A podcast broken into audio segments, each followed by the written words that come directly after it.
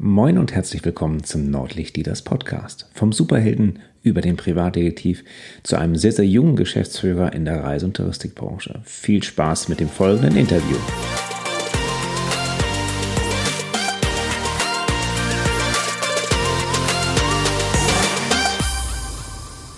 Herzlich willkommen, liebe Zuhörer, zu der neuen Ausgabe des Nordlicht Leaders Podcast.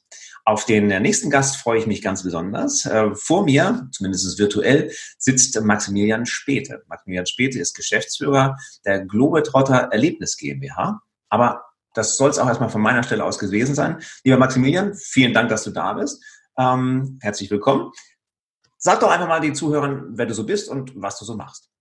Genau, vielen Dank für die Möglichkeit, hier dabei zu sein, lieber Thomas. Ähm, wir kennen uns ja jetzt auch äh, noch nicht so ewig lang, aber wir haben relativ schnell eine sehr gute Basis gefunden, weil uns, glaube ich, viel verbindet so an, an Grundeinstellungen und Werten. Genau, ich bin aktuell ähm, seit knapp vier Jahren Geschäftsführer der Globetrotter Erlebnis GmbH, hieß früher mal Globetrotter Reisebüro GmbH und saß früher auch mal in Pinneberg in Schleswig-Holstein. Heute sitzen wir in Hamburg als wir den Gesellschaftssitz vor zweieinhalb Jahren verlegt haben, haben wir auch gesagt, wir geben dem Baby einen ganzen, äh, ganz neuen Namen, weil wir kommen ursprünglich im Nukleus. Das Unternehmen wurde 89 gegründet. Wir sind jetzt ein, im 31. Jahr.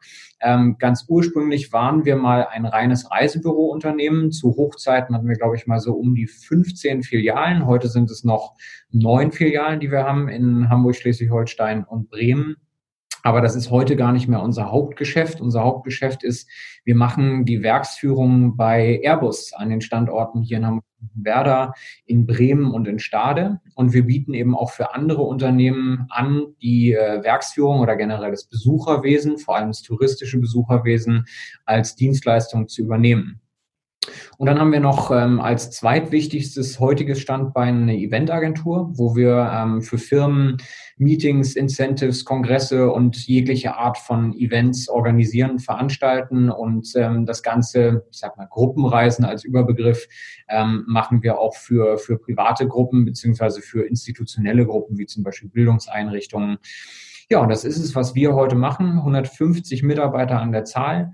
Der Jahresumsatz, den wir vermitteln und selber veranstalten, liegt so bei ungefähr 25 Millionen Euro und sind eben wirklich hier im Norden, würde ich mal sagen, mit 31 Jahren Historie schon ähm, ein fest und gut etablierter Player, der eben auch äh, ein großes Ansehen, großes Vertrauen bei unseren Kunden genießt. Einer der Gedanken, der mir natürlich kam, als ich euren Namen zuerst gesehen habe, seid ihr auch die mit der Ausrüstung. Wir sind nicht die mit der Ausrüstung. Wir waren bis, äh, bis äh, vor kurzem noch ein Untermieter bei den Kollegen mit der Ausrüstung, ähm, mit einer Reisebürofiliale, die es mittlerweile nicht mehr gibt. Ähm, aber wir waren immer freundschaftlich verbunden, aber es gab eben keine gesellschaftsrechtliche Verbindung, weil eben dieser Begriff Globetrotter in sich in Deutschland nicht schützenswert ist. Ähm, sobald du dahinter eben eine Wortbildmarke hast, sieht das anders aus. Aber Stand heute gehören wir eben zu einem der größten äh, Tourismusnetzwerke ähm, Europas, und zwar zur Raiffeisen Touristik Group. Die direkte Muttergesellschaft ist die Reiseland GmbH und Co. KG mit äh, ungefähr 300 Reisebürostandorten innerhalb Deutschlands. Und wir sind da so ein bisschen das, ähm, ja, das besondere Unternehmen in diesem Verbund, weil wir eben mit, mit dem Thema Werksführung so ein, so ein USP und ein Standalone-Merkmal innerhalb Deutschlands haben und da von Norddeutschland hier aus versuchen, weiter zu expandieren und weiter eben diese Präsenz zu stärken. Okay, gut. Zwei Unternehmen, gleicher Name, beide in Hamburg ist natürlich schon wahrscheinlich die Verwechslungsgefahr relativ hoch. Also wenn du Bewerbung bekommst, weil jemand irgendwie der große Outdoor-Fan ist, dann weißt du schon, das geht an die falsche Adresse. Genau, dann weiß ich, da hat sich jemand im Vorwege äh, nicht damit auseinandergesetzt. Tatsächlich ähm, passiert das sehr, sehr selten. Natürlich kommt ab und zu mal ein Anruf mit rein, aber wer sich bei uns ähm, bewerb, bewirbt, der weiß schon relativ deutlich, worauf er sich einlässt und auch was ihn erwartet, weil wir eben die letzten Jahre, ähm, das war auch so ein Thema, was mir ganz äh, stark am Herzen lag. Wir haben eben versucht, das Unternehmen so gut wie möglich online aufzustellen und so gut wie möglich eben auch online die Reputation des Unternehmens zu fördern. Das heißt, wir investieren relativ viel Manpower, gar nicht mal unbedingt so viel Geld darin eben auch bei Social Media aktiv zu sein. Wir haben uns zum 30-jährigen äh, Jubiläum beispielsweise mit Hilfe von vielen unserer Partner ähm, einen tollen Imagefilm produzieren lassen, den die Partner uns eben gegenfinanziert haben, ähm, haben diverse der Websites, die wir haben für die einzelnen Geschäftsfelder, äh, einem Relaunch unterzogen und sind eben heute ganz anders aufgestellt, als wir das früher waren. Wir sind immer noch sehr stark ähm, stationär und, und face-to-face -face geprägt, aber wir leben face-to-face, -face, so wie wir beide jetzt auch gerade, eben mittlerweile auch virtuell und digital. Also ähm, das, was wir tun bei uns, äh, wir sind dem ehrbaren Kaufmann sehr verpflichtet, ähm, ich allen voran. Bei uns gilt der Handschlag eben auch virtuell oder digital. Und das versuchen wir eben auch immer mehr zu leben, dass wir das Beste aus beiden Welten aus stationär, persönlich vor Ort und digital über alle Kanäle, die du heute eben so bespielen kannst, ähm, anzubringen und dann eben immer da zu sein, wo unser Kunde gerade ist und ihn da eben abzuholen und bestmöglich zu beraten. Mhm. Ich, ich glaube, das hat auch so ein bisschen, ein bisschen Einfluss auf die, auf, die, auf die Unternehmenskultur, aber da kommen wir auch gleich nochmal drauf, weil ich glaube, da hat sich in den letzten Jahren auch so einiges geändert, ähm, soweit ich das nachverfolgen konnte. Vielleicht nochmal kurz zurückgesprungen, wenn ich mal so an den kleinen Maximilian denke, mit drei oder vier Jahren, dann ähm, war er wahrscheinlich ja noch nicht so davon beseelt, von dem Gedanken, vielleicht fünf oder sechs, sieben Jahre alt, äh, eines Tages Werksführung bei Airbus anzubieten. Oder war das Thema Flugzeuge für dich da auch schon so wichtig, dass du gesagt hast, das mache ich eines Tages? Also das Thema Flugzeuge hat mich relativ früh fasziniert, weil meine Mutter mit mir ähm, sehr früh angefangen hat, äh, Flugreisen zu machen. Es ging sehr häufig dann auf die Balearen. Das äh, hatte also schon immer irgendwo ein gewisses, eine gewisse Anziehungskraft auf mich. Aber tatsächlich, ähm, man muss dazu sagen, ich bin in äh, Berlin-Köpenick geboren worden, 1986. Das heißt zu einer Zeit, wo es noch äh, den Eisernen Vorhang gab. Mhm. Ähm, und auch die äh, innerdeutsche Teilung. Ähm, und ich erinnere mich noch ganz, ganz genau, dass ähm, nach der Maueröffnung äh, meine Mutter als allererstes ähm, mir, sobald es verfügbar war, ein äh, Spider-Man-Comic-Heft gekauft hat. Es war die Ausgabe, in der Peter Parker über den tragischen Tod von Gwen Stacy trauert.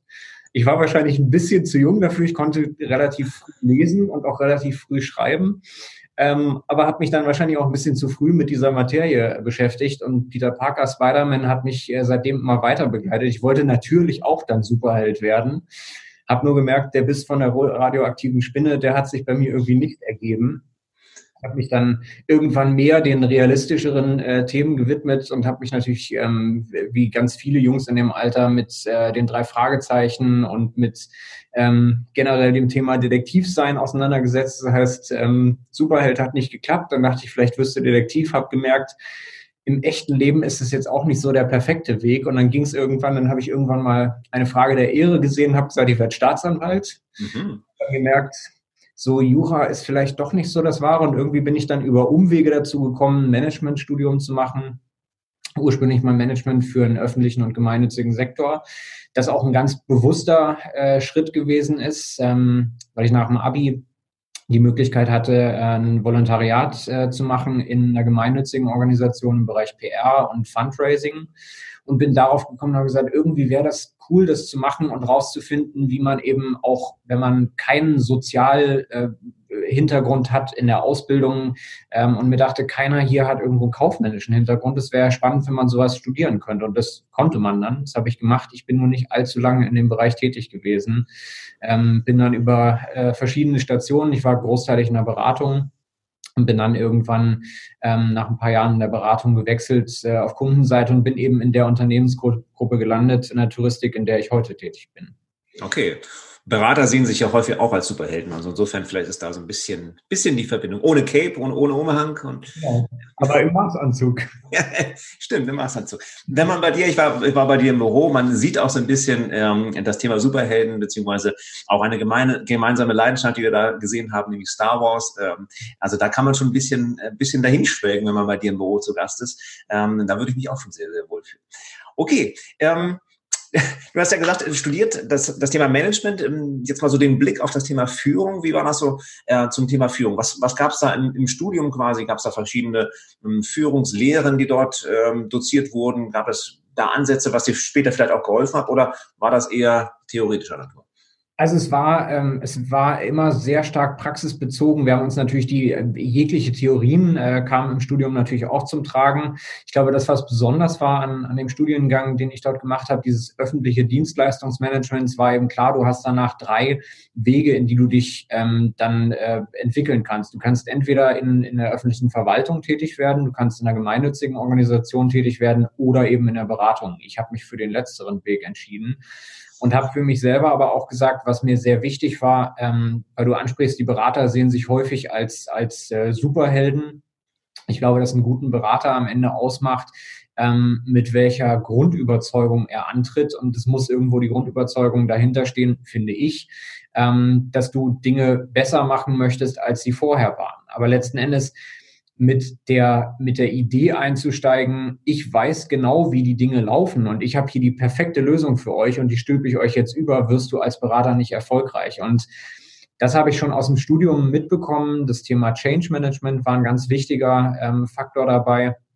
Ich hatte das Riesenglück, während des Studiums ähm, mal über die Semesterferien ein ganz spannendes äh, Projekt begleiten zu können bei einer Unternehmensberatung, die eigentlich nie Praktikanten eingestellt hat. Aber ich bin irgendwie über einen Kontakt dort reingekommen und konnte dann äh, begleiten den Umzug des Universitätsklinikums Eppendorf von den einzelnen Pavillons in den neuen großen äh, Klinikbau.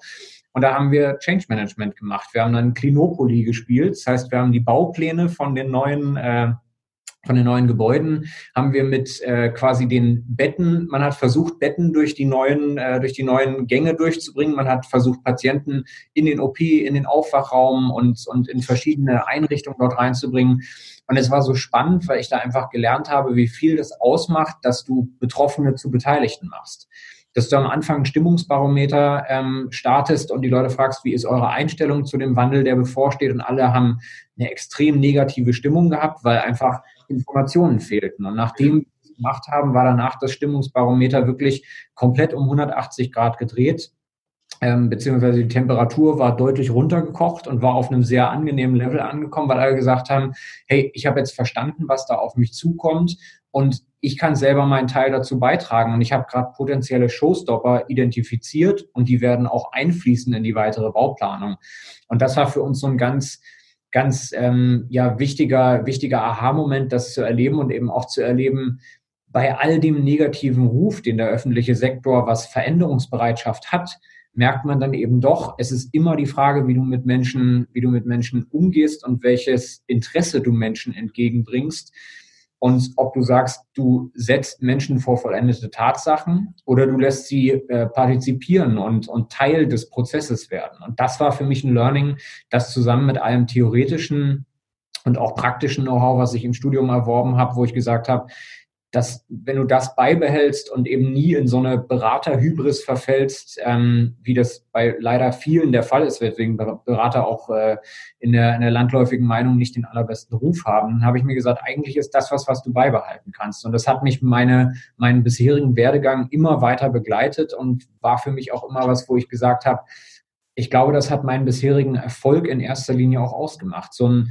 ein grundsätzlich positives Menschenbild, aber eben auch dieses Interesse daran, ähm, Betroffene zu Beteiligten zu machen, Menschen mitzunehmen. Mhm. Ist, ist dieses ähm, Change-Projekt, was du quasi ja damals mit dem UKE gemacht hast, ähm, auch spiegelbildlich jetzt deine Tagesarbeit? Das heißt also, wenn du jetzt an, an, an deinen ähm, aktuellen Job, deine aktuelle Tätigkeit denkst, äh, bist du da auch hauptsächlich der Change Manager, neue Impulse mit, mit an Bord zu holen und äh, neue Wege zu gehen?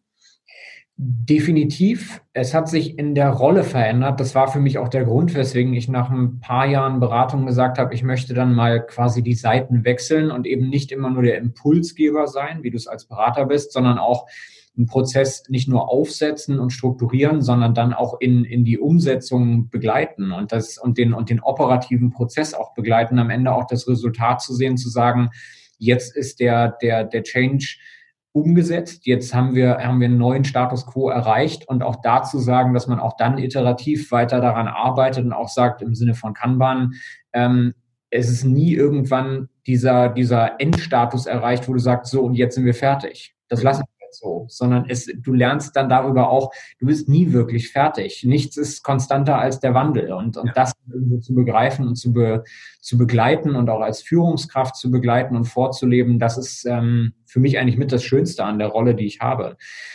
Und mit jedem Level, was du erreichst, ich bin gestartet hier in der Gruppe als Abteilungsleiter, hatte dann irgendwann den Posten Bereichsleiter und bin dann ähm, relativ schnell und auch relativ jung mit 30 hier in die Verantwortung gekommen, äh, die Geschäftsführung von einer Tochtergesellschaft zu übernehmen. Ähm, habe das ein Jahr lang zusammen mit meinem früheren äh, Co-Geschäftsführer gemacht, der über 20 Jahre im Unternehmen drin war und der dann auch gesagt hat, und jetzt ist der Punkt, wo er guten Gewissens in den wohlverdienten Ruhestand gehen kann und ähm, sagen kann, du kriegst es ab jetzt alleine hin. Und das große Vertrauen, was auch in der Gruppe dann mir entgegengebracht wurde, war eben auch zu sagen, wir lösen uns mal von dem eigentlichen Vier-Augen-Prinzip und lassen den später mal die Geschäftsführung allein machen. Und das mache ich jetzt seit dreieinhalb Jahren und Klappt, klappt anscheinend, das ist doch schön. Ähm, ist es, du hattest gesagt, mit 30 so jetzt Geschäftsführer ist jetzt nicht so das übliche Alter für einen Geschäftsführer mit, mit 150 Mitarbeitern. Ähm, du hattest natürlich schon ein bisschen Gelegenheit, dich vorher schon zu beweisen. Das heißt, die, die Leute kannten dich als Maximilian schon. Ähm, war das trotzdem für dich ein Sprung, wo du jetzt plötzlich Geschäftsführer wurdest mit 30 Jahren, wo du gemerkt hast, da ist schon hier und da mal ein bisschen Widerstand oder ähm, ging das durch die Vorbereitung? Tatsächlich war es so, die Mitarbeiter von Globetrotter kannten mich aus einer anderen Konstellation und das war eigentlich das große Glück für mich. Ähm, Globetrotter war vorher mit dem Geschäftsbereich der Reisebüros Franchise-Partner von Reiseland. Und ähm, ich hatte an meinem zweiten Tag, äh, habe ich meinen, meinen Vorgänger und späteren Co-Geschäftsführer ähm, kennengelernt, wo gesagt wurde, da ist kein Außendienst vor Ort äh, bei diesem Franchise-Partner, wird immer zentralseitig ähm, auf Geschäftsführerebene ähm, jemand entsandt, äh, der dort vor Ort berät. Und so sind wir in Kontakt gekommen und so ist am Ende dann auch das entstanden, als äh, die Übernahme ähm, als, als Angebot auf uns zukam. Das ist zwischen dem früheren Geschäftsführer und mir dann gelaufen, dass wir den Kontakt hergestellt haben. Und über die Jahre der Franchise-Partnerschaft, obwohl ich irgendwann gar nicht mehr in der Verantwortung für Franchise-Partner stand, ähm, sind er und ich im Austausch geblieben mhm. und haben uns immer wieder zu bestimmten Aspekten, vor allem Personalentwicklung, also Mystery Shopping und darauf aufbauend Trainingsmaßnahmen, äh, aber auch generell Ideen, wie man, wie man das Geschäft gemeinsam als Franchise-Partner und Franchise-Geber ähm, ankurbeln kann, sind wir in einem, immer in einem Austausch gewesen. Und ich habe ähm, immer zwischendurch mal so einen kleinen Impulsworkshop gegeben. Also mal trainiert, mal eine kleine Keynote gehalten, aber ich bin immer wieder im Unternehmen gegenüber den Führungskräften, auch den Mitarbeitern aufgetreten. Das heißt, man kannte mich schon und ich hatte schon so einen gewissen Stallgeruch. Da wussten alle, dass es keiner, der Touristik gelernt hat, dass es keiner, der irgendwie vom Counter kommt und von der Pike aufgelernt hat, da wussten alle, der kommt aus der Beratung, aber der hat eine Herangehensweise, wie er die Dinge angeht, wo es eigentlich relativ egal ist, ob der aus der Beratung kommt oder nicht, mhm. sondern der hat ein Interesse dran, wie wir arbeiten und der hat ein methodisches ähm, der hat einen kleinen Werkzeugkoffer dabei und kann uns da, wo wir sagen, hier könnten wir noch mal ein paar Schrauben nachjustieren, damit es flüssiger läuft, da holt er dann was aus dem Werkzeugkasten und stellt uns das vor, dass wir selber das umsetzen können. Und auch da eben nicht die Fische rübergeben, sondern die Angel und zu sagen, wie angelst du dir damit selber den Fisch? Und deswegen hatte ich ehrlich gesagt null Widerstände im Unternehmen, als ich auf die Position gekommen bin. Ich wurde mit extrem offenen Armen empfangen. Ich glaube aber auch, dass das ein Stück weit daran lag, dass man gemerkt hat, dass das Unternehmen und, und das, was im Unternehmen lief, war auch reif dafür, eine gewisse Erneuerung zu erfahren. Also auch die Ergebnissituation im Unternehmen war in Ordnung. Es gab eben zwei Krisen, die man überstanden hatte, aber man war eben jetzt nicht auf einem Level, wo man sagen kann, es war jetzt hundertprozentig topfit für die Zukunft.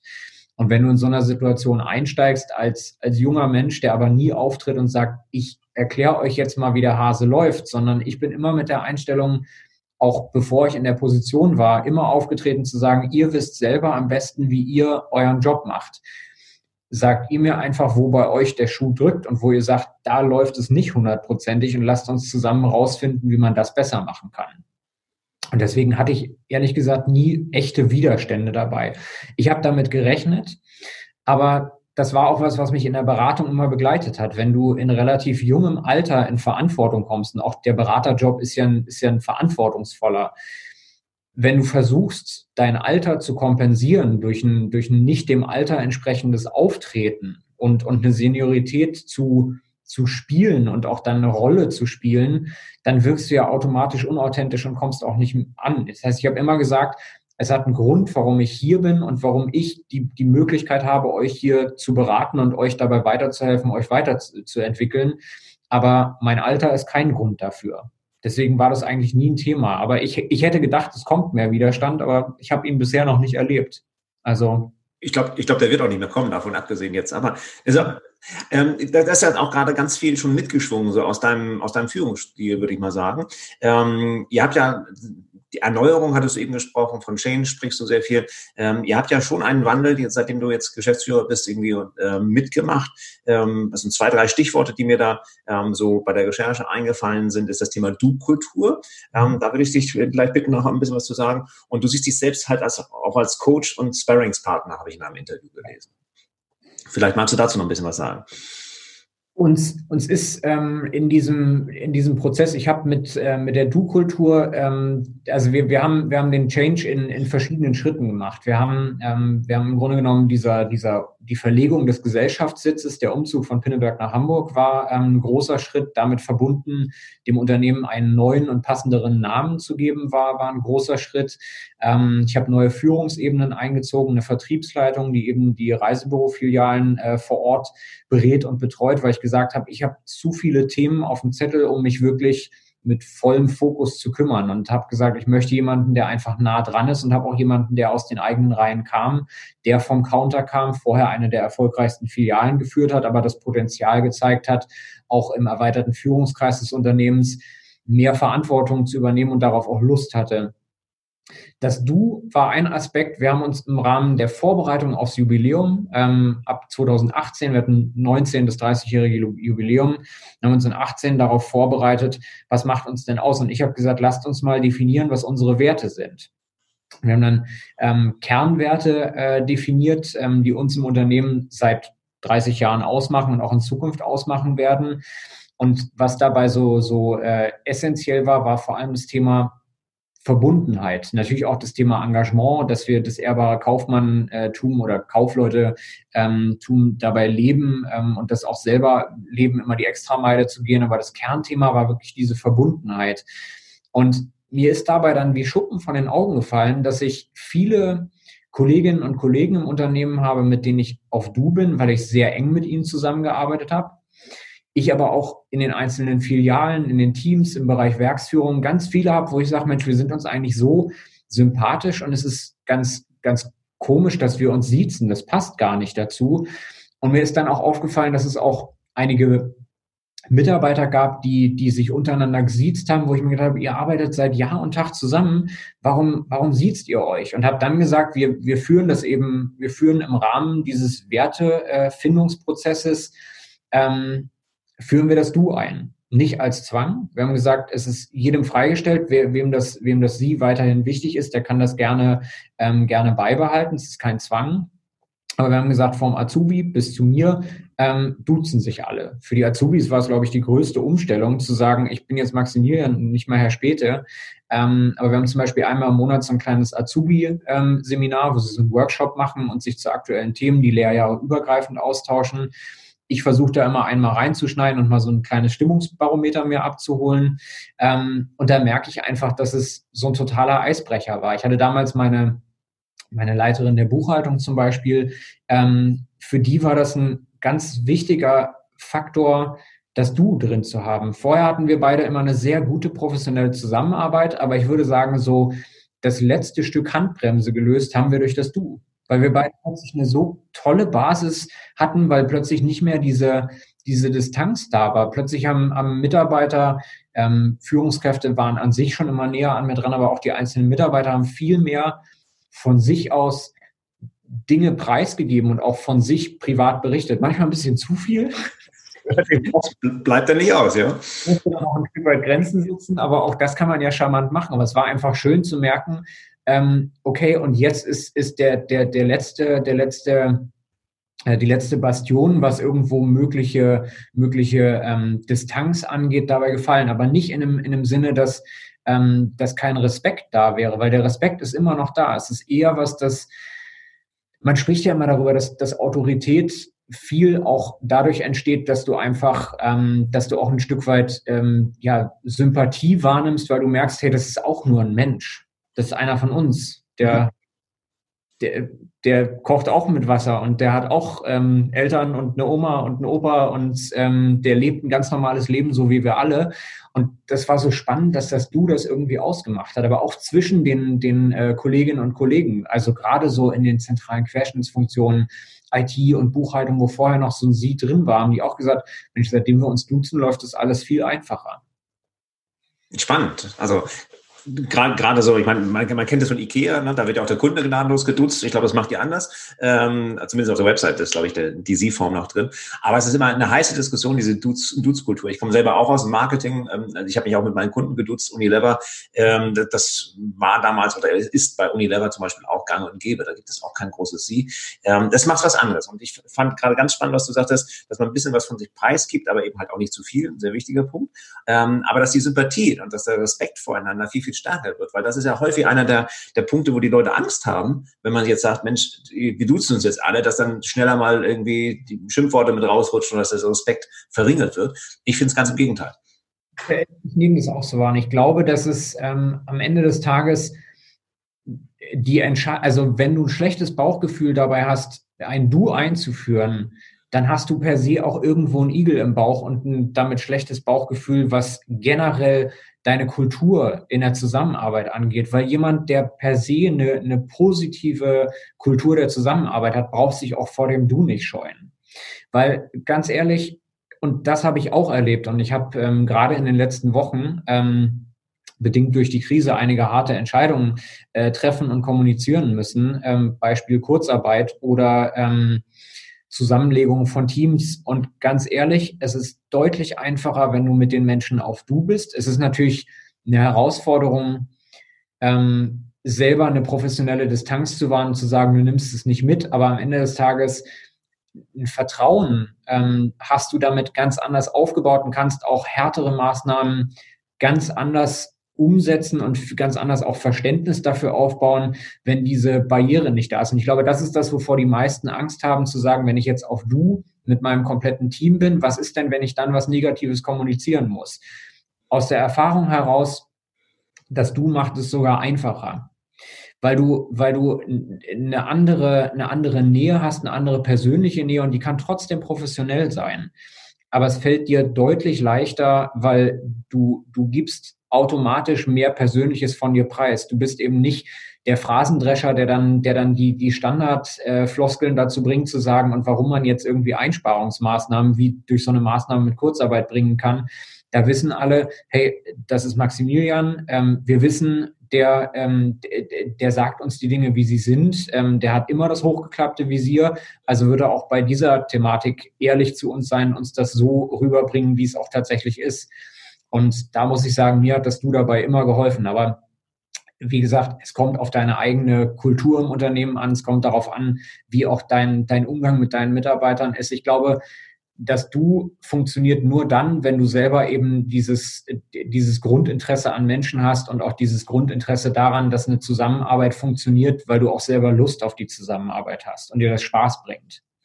Ja, ich sage immer, wer als Führungskraft Menschen nicht mag, bei dem wird es schwierig als Führungskraft. Also Steine sind die Zukunft. genau. Oder eine KI, wie auch immer. Nee, natürlich nicht. Also bei aller Digitalisierung, das muss man dabei auch sehen, ähm, Digitalisierung ist in aller Munde, aber ganz ehrlich, am Ende des Tages sollte Digitalisierung eines bringen, und zwar, dass es Menschen die Zeit dafür bietet und Freiräume dafür bietet, mehr und gezielter und auch qualitativ hochwertiger Zeit mit anderen Menschen zu verbringen, virtuell wie auch persönlich. Aber was bei, bei der Digitalisierung immer außen vor gelassen wird, ist, Menschen arbeiten damit, Menschen bereiten das vor, Menschen werden das äh, zum Leben erwecken, aber am Ende des Tages ist es nur ein Mittel zum Zweck. Es ersetzt nicht das zwischenmenschliche äh, Miteinander. Eigentlich soll es. Ja, ähm, wir haben jetzt schon ganz, ganz viel zu deinem, zu deinem Führungs, deiner Art der Führung, glaube ich, gehört von dir und auch ganz, können das ganz gut einschätzen. Aber Superhelden zeichnet ja auch eins aus. Sie haben ja meistens irgendwo so einen kleinen, ja, den Kryptonit, also so, so, so den, den, ähm, den Punkt, wo sie einen Fehler haben oder vielleicht auch mal einen Fehler gemacht haben oder sowas. Mhm. Und wenn du so an deine Führungskräftezeit äh, oder an deine aktuelle Zeit natürlich auch noch zurückdenkst, was war so das der größte Bock, den du da geschossen hast, wo du echt sagst so im Nachhinein, oh mein Gott, das mögen meine Hörer immer ganz besonders? Ich muss tatsächlich sagen, und, und das ist auch dem, ähm, ja, dem ja doch relativ geradlinigen Werdegang geschuldet, ähm, ich habe noch nicht wirklich die richtig großen Böcke geschossen, was, was meine ähm, was meine Positionen ähm, und auch meine bisherigen Positionen anging. Aber ich selber für mich ähm, habe in den, jetzt gerade in dieser Phase, in der du natürlich auch ein Stück weit über, über alles, was so passiert und was dir bisher auch irgendwie, ähm, was, was du getan hast in deinem Leben, wie du dahin gekommen bist, wo du heute bist und wo du auch noch weiterhin willst, habe ich für mich selber eins gemerkt, ähm, dass ich bisher und das kennen viele, ähm, die eben auch jung in Verantwortung gekommen sind und auch ähm, immer sehr stark geradlinig ihr Leben gestaltet haben, gar nicht mal mit Blick auf den Lebenslauf. Darum ging es mir eigentlich nie. Ähm, ich war immer auf so einer höher, schneller, weiter äh, Welle, auf der ich ähm, sehr erfolgreich immer gesurft bin ähm, und merke einfach, dass das, und ich glaube, dass das auch eine gute Führungskraft am Ende des Tages ähm, ausmacht, ähm, dass du nicht diesen Icarus-Effekt hast und zu nah an die Sonne fliegst und dann merkst, ähm, huch, die Federn sind ja nur mit Wachs und äh, befestigt und das schmilzt dann alles. Ich glaube, dass einfach ähm, so, ein, so ein Thema, was auch in aller Munde ist, ähm, eine gewisse Selbst, ähm, äh, Selbstachtung und, und ähm, ja, Selbstwahrnehmung ist schon ganz, ganz wichtig. Aber ich meine dabei nicht, und natürlich meditiere ich auch und äh, gönne mir Ruhephasen und, und habe ein, äh, eine gute Balance insgesamt. Ich merke, was mir, was mir in den letzten Jahren viel zu kurz gekommen ist, und ich glaube, dass es vielen Führungskräften so geht, ist ähm, für sich selbst und gar nicht mal, was Applaus von anderen angeht, sondern dir selber auch mal Applaus zu geben und zu sagen, darauf bin ich selber stolz, was ich da erreicht habe. Und auch mal Etappenziele auch für sich selber zu feiern und eben nicht zu sagen, ich mache jetzt ein großes Posting oder ich schreibe irgendwie über WhatsApp, schicke ich jetzt jedem, hey, das habe ich jetzt irgendwie gerockt. Natürlich habe ich irgendwie meiner Mama geschrieben, hey, ich habe es geschafft, die Liquidität ist bis Ende des Jahres gesichert.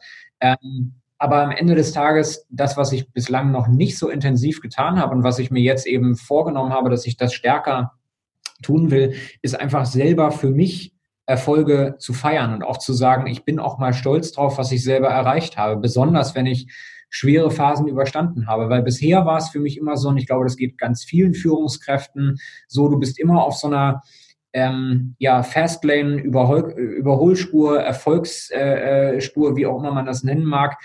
Aber du machst eben immer höher, schneller und weiter. Und das ist auch gut so. Du brauchst auch einen Antrieb, du brauchst auch eine Motivation, die ja intrinsisch aus dir selbst kommen, zu sagen, und warum mache ich weiter? Aber das sage ich auch ganz ehrlich, wenn du mit 30 in der Position warst, den höchsten Angestelltenposten zu erreichen, den man so haben kann, weil am Ende, ob du Geschäftsführer oder Vorstand bist, ist nur die Gesellschaftsform.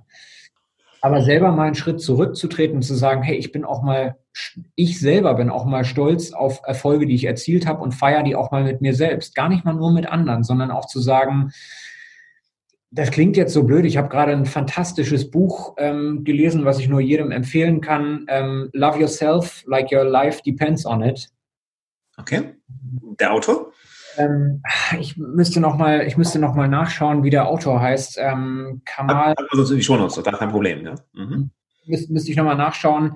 Ähm, war auf jeden Fall ein äh, ein totaler Augenöffner zu sagen, warum bin ich eigentlich, ähm, warum bin ich eigentlich da gelandet, ähm, wo ich heute gelandet bin und, und ähm, ja, und, und was, was habe ich daraus, was habe ich daraus gelernt? Ähm, was, was habe ich, ähm, Kamal Ravikant, genau, Kamal Ravikant, Love Yourself Like Your Life Depends on It. Es ist, es ist ein ziemlich, ziemlich intensiver Einblick, aber ich habe daraus für mich selber einfach gelernt, wie wichtig das ist, dass du und ich glaube, das ist besonders wichtig in diesen Zeiten von Social Media. Wir tun so viel heute. Ich habe ehrlich gesagt nur ein LinkedIn-Profil und für mich privaten Pinterest-Account, weil ich einfach Inspirationen da für mich sammle. Aber ansonsten, ich bin eigentlich nicht so der Typ zu sagen, ich lasse mich dann äh, für den Beifall von außen feiern. Aber ich merke schon, dass ich viel zu selten mir die Zeit nehme zu sagen, ich feiere mich auch mal selbst, aber eben im Stillen und für mich. Und weil das für mich einfach wichtig ist zu sagen, ich mache das nicht für irgendwen anders. All das, was ich mache, dass ich morgens aufstehe und, und das tue, was ich liebe, das tue ich ja für mich selbst in erster Linie. Natürlich will ich meiner Familie ähm, ein tolles Leben ermöglichen. Natürlich will ich auch Zeit haben, ähm, die ich mit meiner Familie verbringe.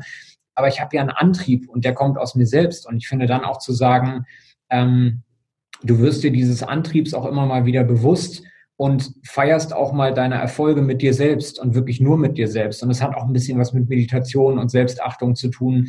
Aber ich glaube, das tun viel zu wenige von uns. Und ich glaube, ja. das größte Bock, den ich bisher geschossen habe, dass ich über Jahre immer und ich bin noch relativ jung, deswegen ist meine Batterie auch noch gut gefüllt. Aber ich merke eben auch, hätte ich jetzt nicht diesen Schritt gemacht, zu sagen, ich lerne das noch ein bisschen mehr, ähm, auch mich selbst zu lieben und mir selber auch bestimmte Dinge zuzugestehen und auch Erfolge einfach mal mit mir selbst zu feiern. Dieses, ja, mich selber auch vielleicht mal zum Essen einzuladen oder mich selber auch mal schick auszuführen, dieses, diese Grundidee, egal wie gut du gesettelt bist. Aber das habe ich viel zu spät erkannt.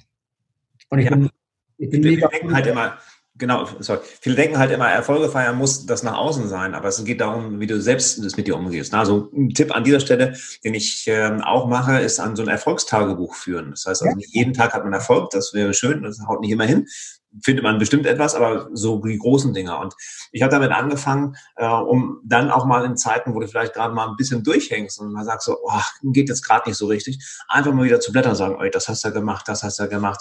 Und da geht's nicht, und da bin ich vollkommen bei dir, um die Außenwirkung. Ne? Also das ist ein ganz, ganz wichtiger Punkt, sondern es geht einfach dein, dein Inneres schon wieder dann auf, aufbauen zu lassen, dir selber oder es selber aufzubauen, einfach durch die Tätigkeiten, die du bereits jetzt gut gemacht hast. Ja. Sehr schön. Das wäre ja schon fast ein Schlusswort, aber da, bin ich ja noch gar nicht. Ähm, ich habe so zum, zum Abschluss, weil den Buchtipp hast du jetzt, hast mir jetzt gerade äh, schon gegeben. Ähm, interessant, muss ich reingucken? Ja, bitte.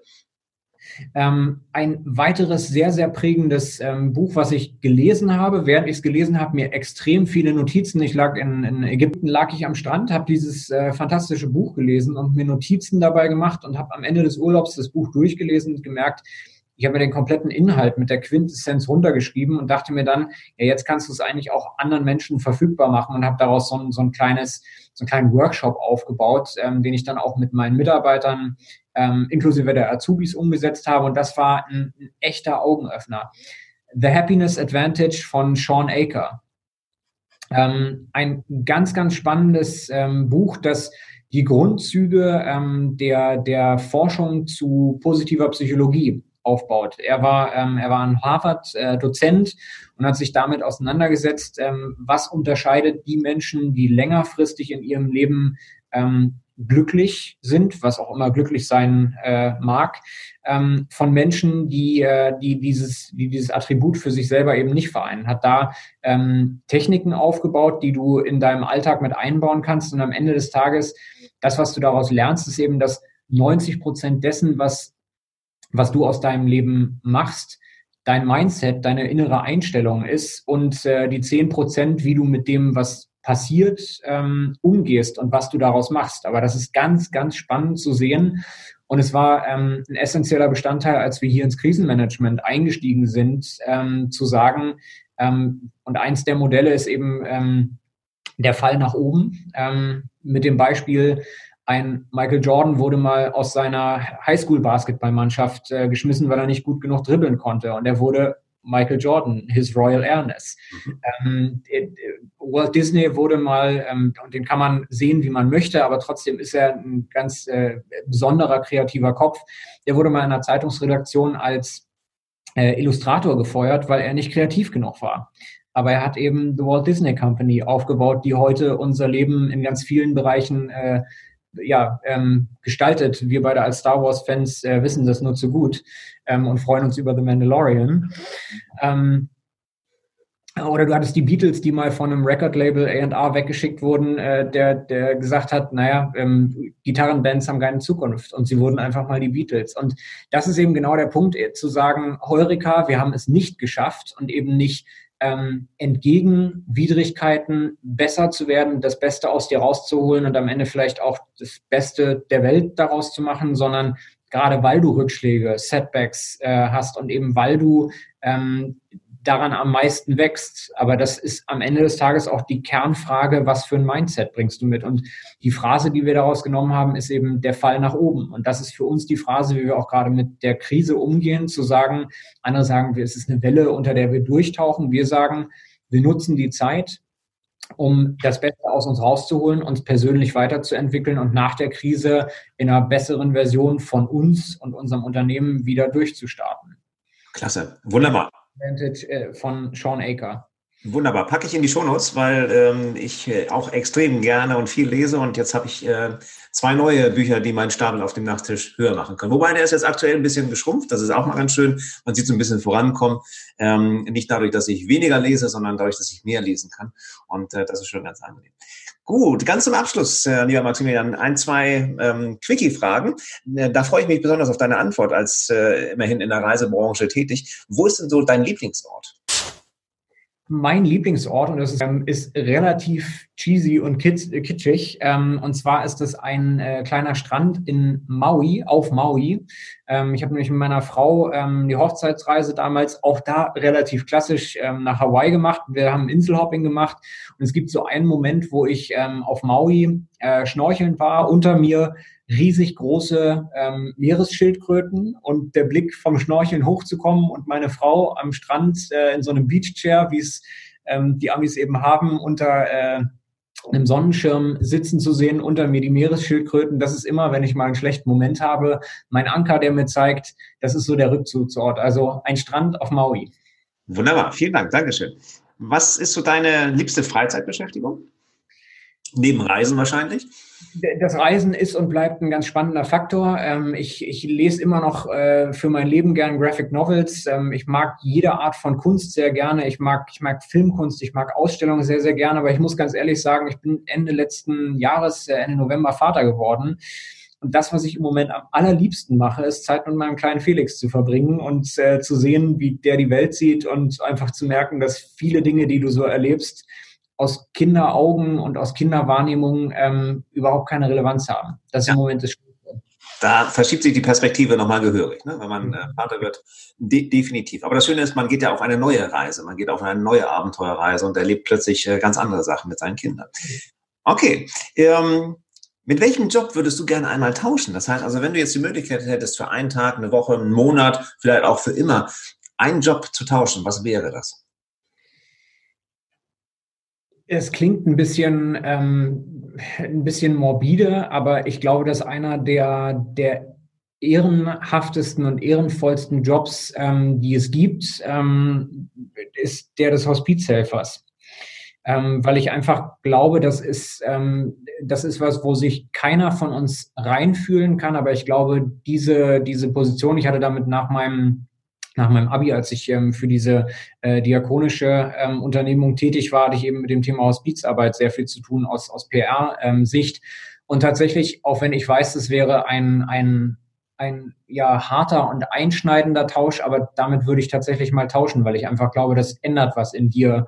Ähm, daran, wie du denkst, wie du fühlst, wie du ähm, das Leben zu schätzen weißt. Also einfach dieses Menschen in ihren letzten, auf ihrem letzten Weg ähm, zu begleiten und ihnen da einfach eine möglichst schöne Zeit zu gestalten. Da glaube ich, da würde ich tatsächlich gerne mit tauschen, gar nicht mal ähm, aus, aus irgendeinem Elends-Tourismus äh, heraus, sondern einfach, weil ich glaube, dass es eine, eine der, der wichtigsten und ehrenvollsten Aufgaben ist, die es so gibt, die aber einfach in der Gesellschaft ganz wenig Fokus hat. Ja, da, da bin ich bei dir. Also es ist auch, muss man auch können. Also ich weiß nicht, ob ich der, die richtige Person bin. Ähm, das würde mich wahrscheinlich sehr, sehr stark auch mitnehmen, das Ganze, aber wirklich eine der ehrenvollsten Aufgaben. Schlimmer wird es noch, wenn du in Richtung äh, Sternenkinder zum Beispiel denkst, äh, unser Kinderhospiz in Hamburg. Das ist, glaube ich, Hochachtung vor den Menschen, die dort arbeiten. Okay, ähm, vielen Dank erstmal an dieser Stelle für dieses sehr, sehr spannende Interview. Ich habe wieder eine Menge mitgenommen, auch Buchtipps wieder mitgenommen. Das freut mich extrem.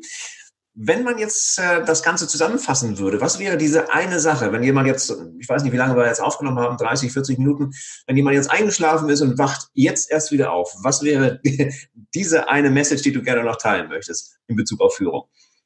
In Bezug auf Führung ähm, würde ich sagen, das, was du was du, was du immer mitbringen solltest, ähm, ist dein gesunder Menschenverstand und dein positives Menschenbild. Wenn du das immer im Fokus hast und da auch immer mal einen Schritt zurücktrittst und dir darüber selber klar wirst ähm, und ja, im Grunde genommen diese Werte von einem ehrbaren Kaufmann oder von einem christlichen Menschenbild, wie auch immer man das nennen mag, aber diese Grundwerte immer wieder sich vor Augen zu führen und sich auch immer mal wieder zu fragen, handle ich gerade nach meinen Grundwerten? Also ein werteorientiertes Führen ist, glaube ich, das, was dich am ehesten als Führungskraft erfolgreich macht, weil das ist das, was authentisch macht, was dich selber integer macht, wo du am Ende auch sagen kannst, am Ende des Tages und auch zum Start jeden Tages kann ich guten Gewissens in den Spiegel gucken und sagen, ich war heute der Mensch, der ich gerne sein möchte.